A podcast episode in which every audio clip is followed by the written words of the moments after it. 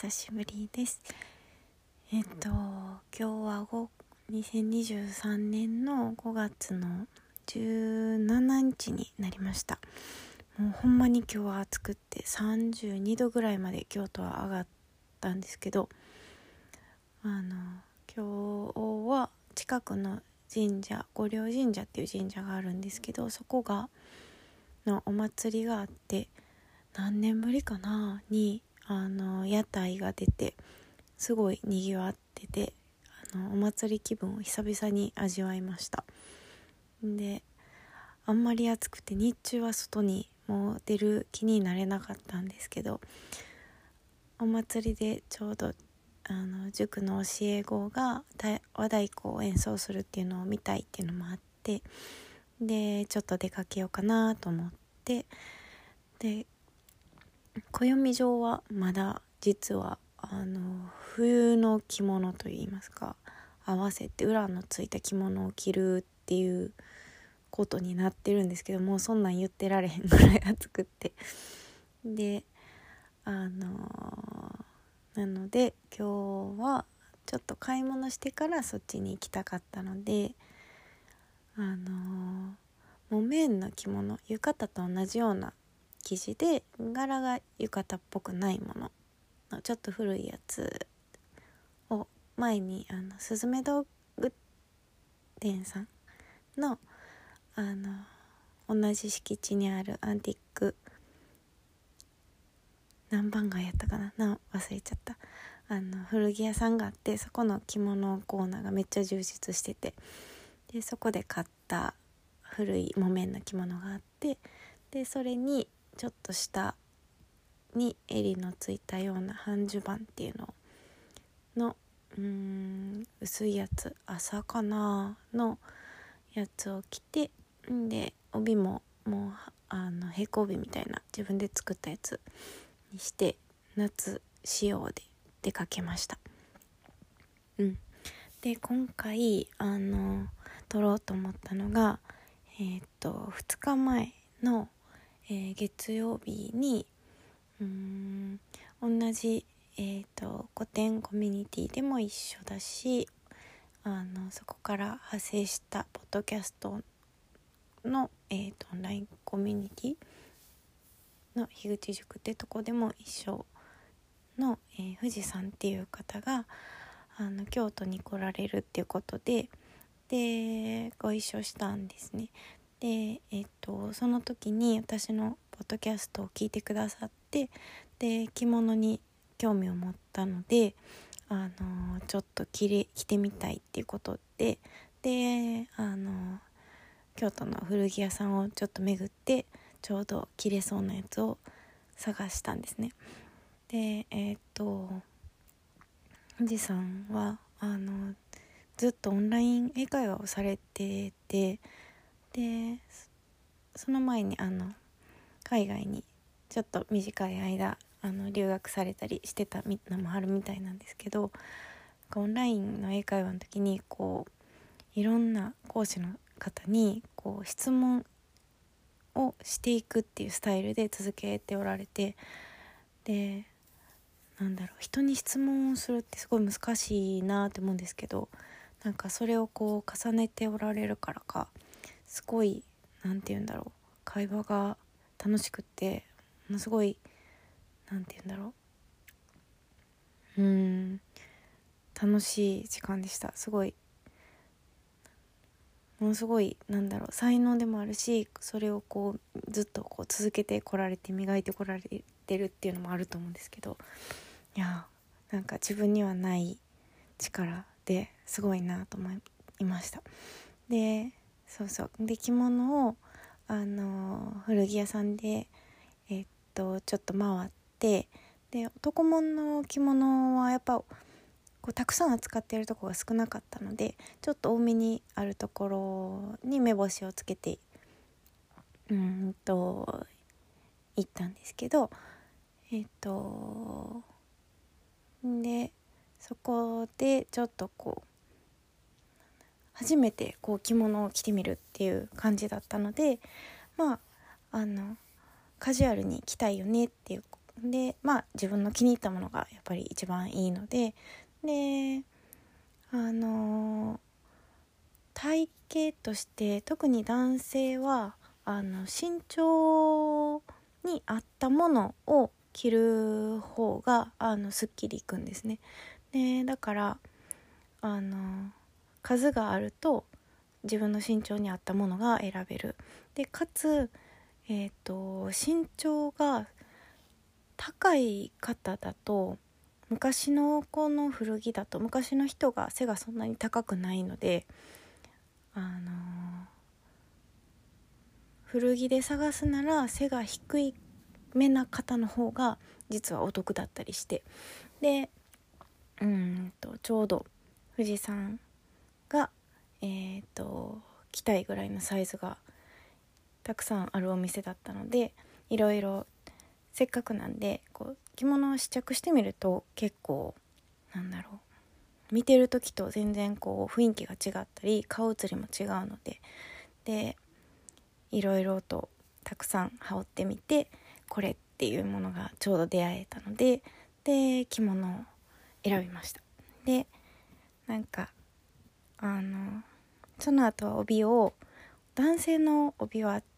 幅が1 0センチぐらいなんですけど結構地味なものが多くってであのもうちょっとこう華やかなものが締めてみたいなとおっしゃってたので女性の半幅帯っていう幅が1 5センチぐらいのものが結構そのお店にはたくさんあったのででこっちを幅を狭くして締めあの折ってあの締めるのもありやしそのまままああの締められる方もいらっしゃるのでなんかそれでちょうど気に入ったのがあったのでその2つをえー、っと購入されることになってでその後そのままあの福岡であのオフ会があってでそこでお召しになってたみたいでなんかすごく嬉しかったです。なんかあのなんだろう。私がその時間がすごく楽しかったのがうんと富士山自身がすごく楽しんでくださったっていうことがまあまず一つあったのとなんかこう服を選ぶ楽しみを忘れてたなーって言っておっしゃってたのがすごくなんか印象的で。でやっぱりなんだろう。私自身が着物を選ぶ時ってすごいワクワクするんですね。で今は着てないですけど服を選んでた時って結構なんだろうな消去法的にというかあの特に仕事で着てたりしたので汚れてもいいものでであのなんだろう素材自分の体型に合うものでってなったら結構範囲が もうその時点で狭くなってたりとかしてでまあしゃあないかみたいな感じで妥協してたところがあったんですけどでなんかこう着物を選ぶ時のワクワクがこう感じてもらえたっていうのもすごく嬉しかったしで私自身がそういう世界があるっていうのを人に伝えるっていうのとがすごい好きやなっていうのも改めて思ったし着物自体が実はそんなにうんまあ今着る人がうん普段毎日着るみたいな人がそんなにたくさんいるわけではないからやっぱり昔の着物が余っててまあ高いものは高いけど古着で回ってるようなものはまあ安かったら500円とか。でまあ数千円ぐらい出せばそこそこいいものが買えたりするっていうのがでそれをまあ1年着るとかじゃなくってもうずっと着ようと思ったら手入れしながらですけども、うん、それこそ子供とか孫とかまでつないでいけるぐらいのあのー、なんやろうな。長いスパンで着れるっていうのがあるとかいうそういうのをちょっとこうお伝えできたのが嬉しくって、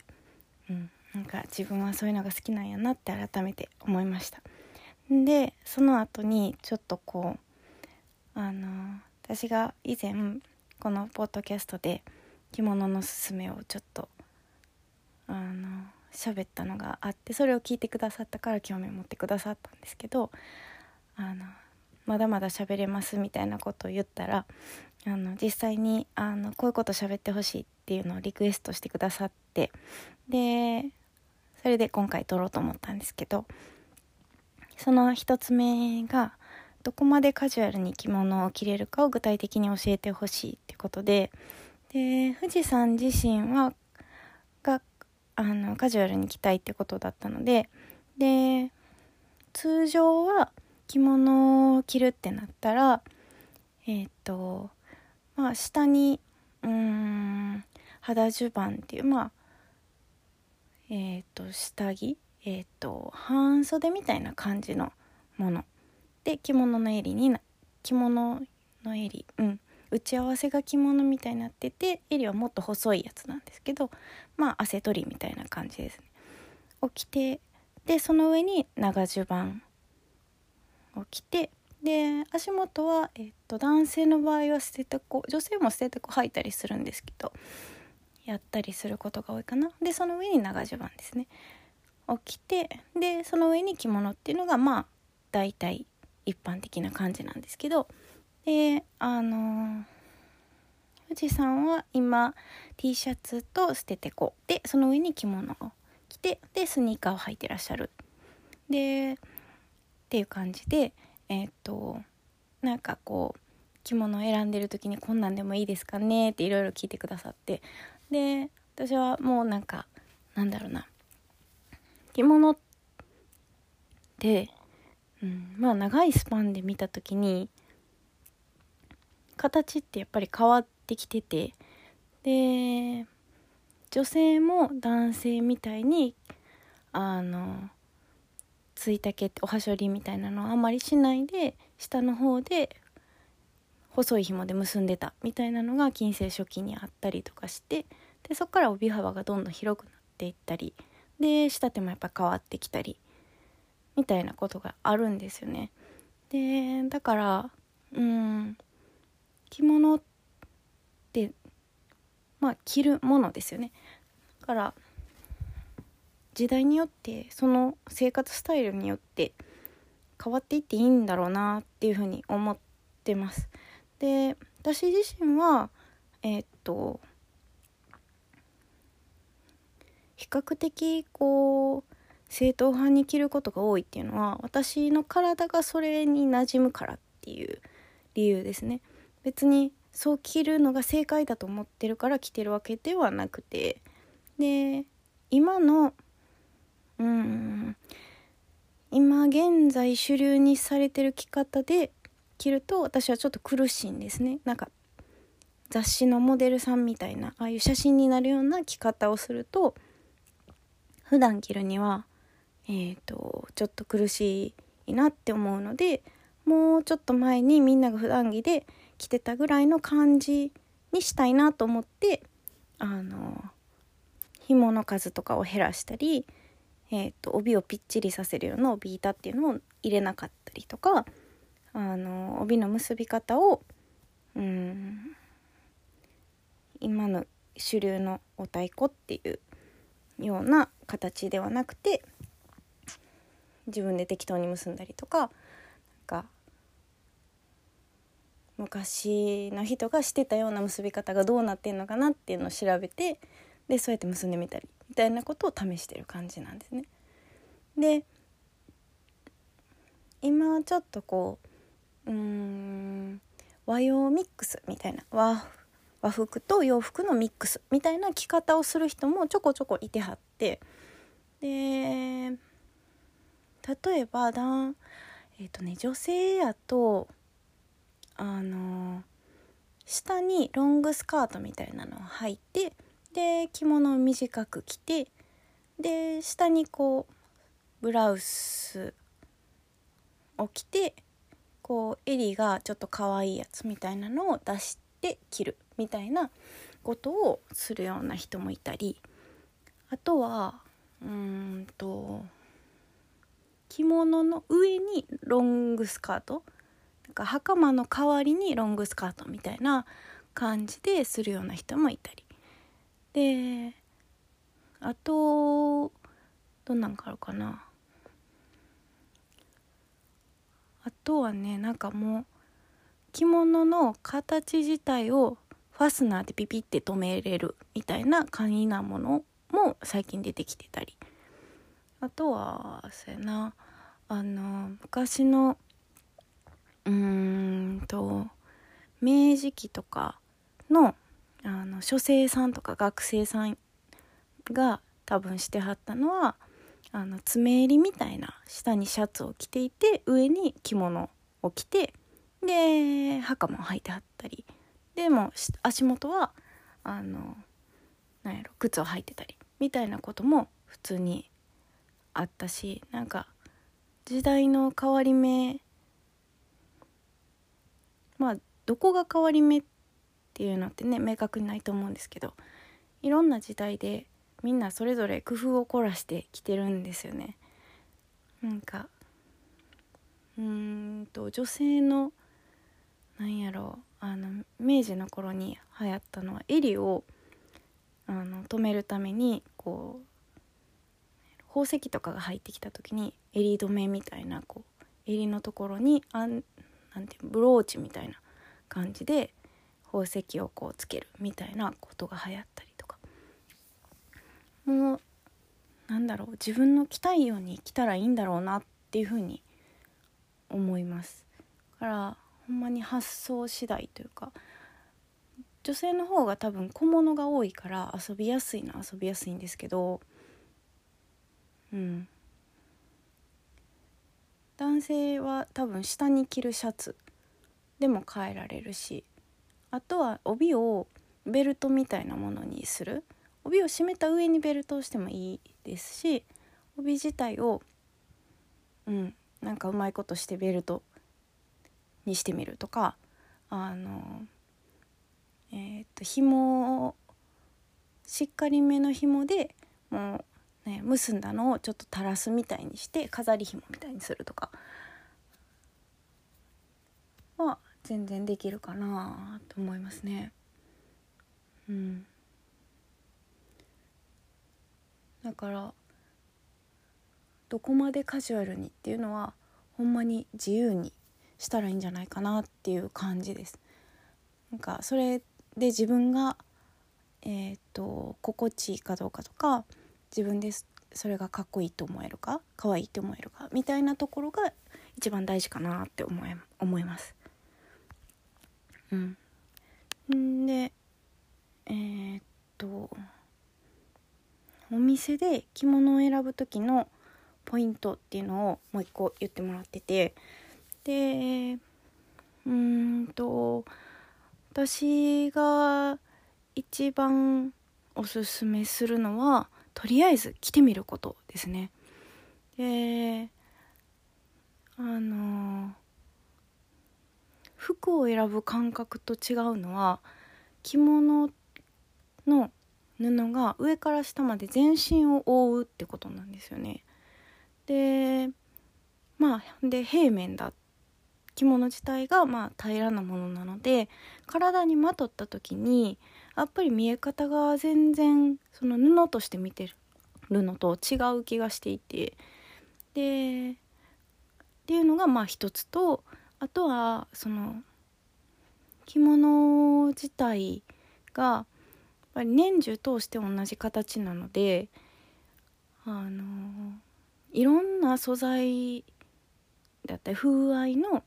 布をやっぱり使ってるんですよね。夏だったらすごく薄い透けるような素材を使うし例えば朝だったり一番涼しいのは多分朝だしあの絹でもローだったりシャーだったりするようなこう透けるものを使いますしで中間の季節になるとえー、っと裏地がついてない1枚のやつで透け感はそんなにないけど生地がなんだろう触った時にちょっと気持ちがいい感じのものを使っていたりとかで秋冬春ぐらいのもの裏地がついてるものでも随分とあの重たい分厚いようなあったかいようなものもあれば薄くてでも着たらあったかいみたいなものもあったりするんですよね。でもちろんその季節であの一応こう10月かな？10月ぐらいから1011121234 5までは裏地がついたものを着るっていう暦上なんか決まりみたいなもんになってるんですけどもう今日みたいに日中30度超えるみたいなことになったら浴衣でも暑いぐらいなんですよね。だからその生地を着物をこう羽織ってみてあ今日これ着たいっていうそれが結構大事な気がします。それこそ温暖化もあるしなんか私は着物を毎日選ぶ時にどういうふうに選んでるかというとえー、っとその日の気温が結構やっぱりあって今日みたいに暑かったらあこっちの生地やとちょっと日中着てると暑いしもうちょっと薄いやつにしようとか。であとあんまり暑いからちょっと赤いのは避けようかなとかあの涼しげな柄のやつにしようかなとか。で帯帯を薄いのにするとかあの帯締めって帯に結ぶ紐があるんですけどそれを夏のもんにしようかなとかなんかちょっと変えることでやっぱちょっと涼しげに見えたりするっていうところがあるのでなんかその店で選ぶっていう時は、まあ、もし具体的に着たい時があるならそれぐらいの時に、えーと、着たいような分厚さかなとかうーん。あと着物もしその着るシーンがあるならばあのどういう場なのかなっていうのを考えながら選ぶんですけどうん。カジュアルに日常に着るならば自分がほんまに好きかどうかと普段着たいような着心地かどうか。これがほんまに一番大事かなと思います。着てこう気分が上がるかどうかみたいな。うん。であとはもう着物を着てえー、っと過ごしているうちにだんだんと知らんうちに情報をこうなんだろう目にしたりとか聞いたりなんだりしてだんだんだんだんあこういうもんなんかっていうのが 分かっていくんじゃないかなと思います。私も別にの着付け教室に通ったわけでもないしえっ、と誰かにがっつりこう、うん、着付けについて着物についてとかを教わったわけではないんですけどまあ私は小学校の4年生ぐらいからまあ浴衣を着始めてでだんだん高校生ぐらいで中学か中学ぐらいでお稽古に来始めたりとかするうちに気が付いたらなんかいろいろ知ってるみたいな 状態になってるんですよね。なんかそんなもんでいいんじゃないかなと思います。でこうネットでいろいろこれはこうだとかあのこういう風にした方がいいとか言う人もいるとは思うんですけどその人はその人ですよね。だから自分が着たいなら着たらいいんじゃないかなって私は結構 すっぱり思ってしまいます。でもなんかわからないことがあったらどんどんあの聞いてくれたら嬉しいです。なんか今回のでやっぱりこう人に伝えることがすごい好きやなっていうのが分かったし頼られると思えるタイプやなっていうのも改めて思ったのでもしなんか京都に来られるとかあの着物悩んでてとかこういう風にしてみたいんだけどとかいろいろあったら是非言ってもらえたら嬉しいです。そう子供の着物もねあの一番着やすなんていうの？着せやすいし子供のうちにちょっとこうそういうのがあるって知ってるだけで大人になった時のハードルって下がるかなって思うので是非お子さんにもなんか古着屋と結構パッと安いのがあったりするので、うん、あ丈だけ直してあげないといけないんですけどそこは直したところは帯に隠れて見えないので是非お子さんいらっしゃる方はなんか浴衣とかでも試してみてほしいなと思います、はい、なんだかんだでもう25分喋っております。もしまた何かこういうのを喋ってほしいなとかあったら是非教えてください。はい。ではまた。